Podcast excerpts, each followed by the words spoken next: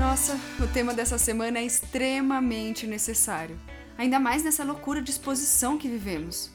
Mas primeiro, oi, tudo bem? Eu quero falar de blindagem, de não absorver as coisas ruins que nos cercam. Todos os dias convivemos com pessoas tóxicas e também somos bombardeados por informações ruins. Mas nada disso pode tirar o nosso equilíbrio. Temos de aprender a criar uma barreira para o nosso próprio bem. Podemos e devemos continuar ajudando as pessoas que chegam até nós com seus problemas. O que eu sugiro é que não absorvamos esses problemas, que não sejamos esponjas. Isso é prejudicial. Um beijo.